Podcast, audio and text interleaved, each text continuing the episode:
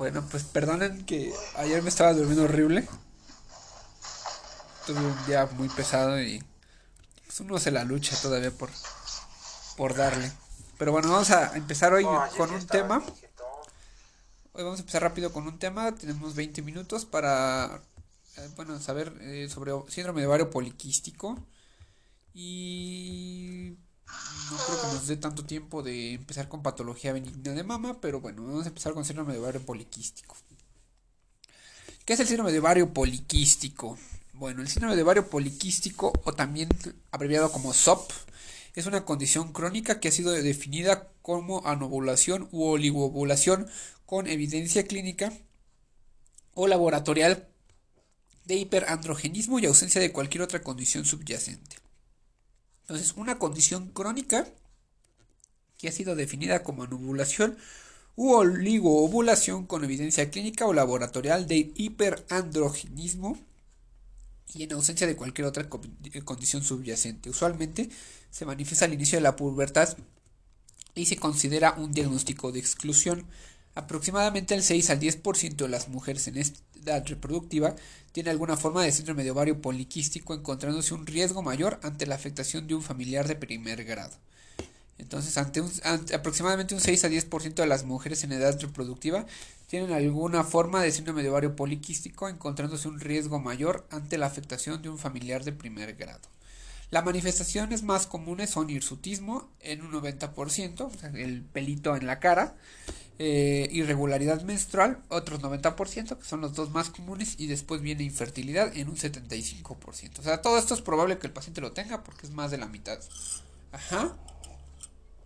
Después tenemos la presencia de hirsutismo es menos probable entre las mujeres que han usado anticonceptivos orales durante la mayor parte de su vida postpuberal y entre las etnias asiáticas orientales la prevalencia de obesidad varía ampliamente dependiendo de la nacionalidad.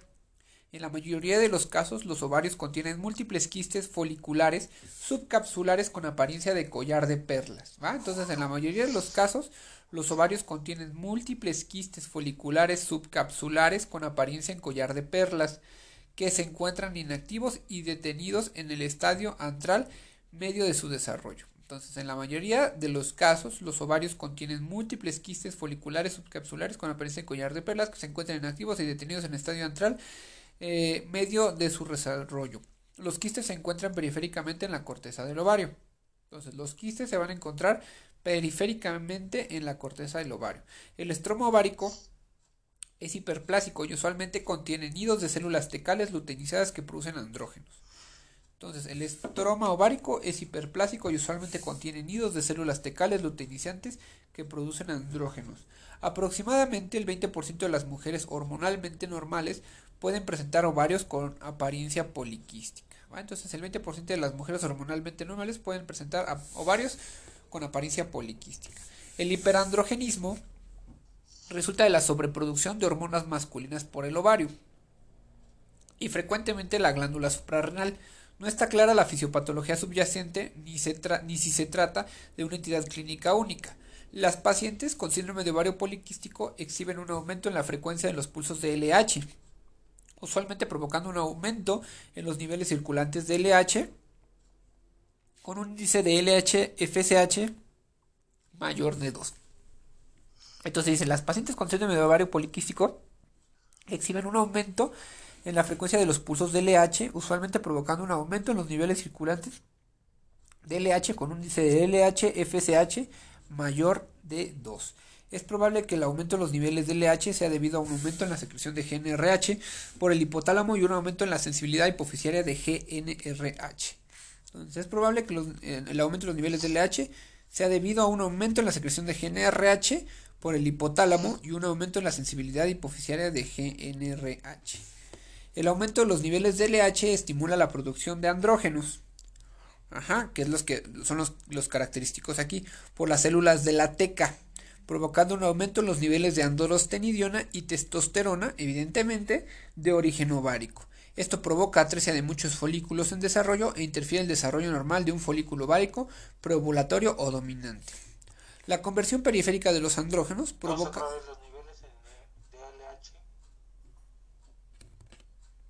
Pues. Estimula la producción de andrógenos por las células de la teca, provocando un aumento en los niveles de androsterona y testosterona de origen ovárico. Esto provoca atresia de muchos folículos en desarrollo e interfiere con el desarrollo normal de un folículo ovárico preovulatorio o dominante. Dice, la conversión periférica de los andrógenos provoca un aumento tónico en los niveles de estrógenos. Entonces, la conversión periférica de los andrógenos provoca un aumento tónico en los niveles de estrógeno, inhibiendo la liberación de FSH y evitando que ocurra el pico de LH en la mitad del ciclo. Ajá. Mm. Obviamente, pues no hay ovulación evidentemente. Entonces, no, pues si no hay picos de LH, dice, la conversión periférica de los andrógenos provoca un aumento tónico en los niveles de estrógeno, inhibiendo la liberación de FSH y evitando que ocurra el pico de LH a la mitad del ciclo, que evita la ovulación y produce y la producción de progesterona. En asociación a la producción norma anormal de andrógenos, se presentan resistencia a la insulina e hiperinsulinemia. Entonces, en asociación a la producción anormal de andrógenos, se presentan resistencia a la insulina e hiperinsulinemia. Los niveles elevados de andrógenos e insulina suprimen la producción hepática de globulina de unión a hormonas sexuales SHBG, con lo que incrementa dramáticamente la cantidad de testosterona libre circulante. A largo plazo, la resistencia a la insulina asociada con el síndrome de poliquístico puede provocar un aumento del riesgo de desarrollar síndrome metabólico. Entonces, a largo plazo, la resistencia a la insulina asociada al síndrome de poliquístico puede provocar un aumento en el riesgo de desarrollar síndrome metabólico. La estimulación estrogénica sin oposición puede causar hiperplasia endometrial y ocasionalmente carcinoma endometrial, evidentemente. Ajá, entonces tenemos criterios diagnósticos de síndrome de ovario poliquístico. Según la National Institute of Health de 1992, que es presencia de todos los criterios, o sea, tiene que haber todos, que es hiperandrogenismo o hiperandrogenemia, oligoovulación o anoovulación, exclusión de los trastornos relacionados a hiperandrogenemia. Y la Androgen Excess and Fecose Society 2009 que dice hiperandrogenismo con cualquier otro criterio. Oligoovulación o, o anoovulación, ovarios poliquísticos, exclusión de los trastornos relacionados a hiperandrogenemia. Y después tenemos los de la European Society for Human Reproduction and Embryology American Society for Reproductive Medicine 2003 presencia al menos dos criterios que dice hiperandrogenismo o hiperandrogenemia, oligoovulación o anovulación y ovarios poliquísticos. Pero siempre es importante saber la triada que es hirsutismo, irregularidad menstrual e infertilidad. ¿Va? No, pero eso no es el diagnóstico. No, no, no, pero siempre, es eh, los, saber la triada de los síntomas más comunes, pues. Porque es lo que te van a poner. ¿Va? Hiperandrogenemia. Ok.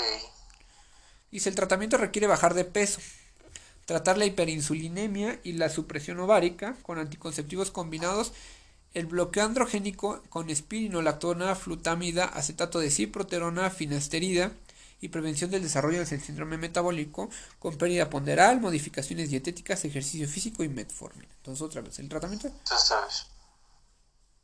El tratamiento requiere bajar de peso, tratar la hiperinsulinemia, la supresión ovárica con anticonceptivos combinados, el bloqueo androgénico, espirinolactona, flutamida, acetato de ciproterona, finasterida y prevención del desarrollo del síndrome metabólico. Ajá. Entonces dice, el tratamiento requiere bajar de peso. Entonces ya, ¿no? bajar de peso, tratar la hiperinsulinemia, la supresión ovárica con anticonceptivos combinados, el bloqueo androgénico, con espironolactona, flutamida, acetato de ciproterona, finasterida. Y la prevención del desarrollo del síndrome metabólico. Pérdida ponderal, modificaciones dietéticas, ejercicio físico y metformina. La GPC Agrega que en caso de que las pacientes con oligomenorrea o amenorrea, se recomienda el tratamiento con progestágenos para inducir una hemorragia por deprivación por lo menos cada 3 a 4 meses. Ajá, entonces la GPC agrega que en caso de que las pacientes con oligomenorrea o amenorrea, se recomienda el tratamiento eh, con progestágenos para inducir em, la hemorragia, una hemorragia de, por deprivación por lo menos de cada 4, 3 a 3 a 4 meses, ¿va? Entonces, tratamiento, bajar, eh, tratar la, bajar de peso, tratar la hipersolemia, supresión ovárica, obviamente con anticonceptivos y bloqueo androgénico eh, y prevención del desarrollo del síndrome metabólico. Y la GPC recomienda que eh, en caso de que haya oligomenorrea o amenorrea, hay que dar tratamiento con progestágenos para inducir una hemorragia por deprivación cada 3 a 4 meses, ¿va? En el caso de la infertilidad asociada a la ovulación por síndrome de ovario poliquístico, la GPC recomienda el uso de clomifeno tamoxifeno. En caso de infertilidad, pues obviamente para que salgan ahí con sus gemelos, ¿no? En ausencia de, respuesta, se recomienda el uso de FSH recombinante. Entonces, en caso de infertilidad asociada a la ovulación, hay que darle clomifeno tamoxifeno y en ausencia de respuesta se recomienda el uso de FSH recombinante. La GPC indica que las pacientes deben ser evaluadas anualmente con una curva de tolerancia a la glucosa. La GPC indica que las pacientes deben ser evaluadas anualmente con una curva de tolerancia a la glucosa anualmente en caso de presentar intolerancia a la glucosa, historia familiar de diabetes mellitus y MC mayor de 30 o antecedentes de diabetes gestacional. ¿Va? Y bueno, eso sería síndrome ovario poliquístico.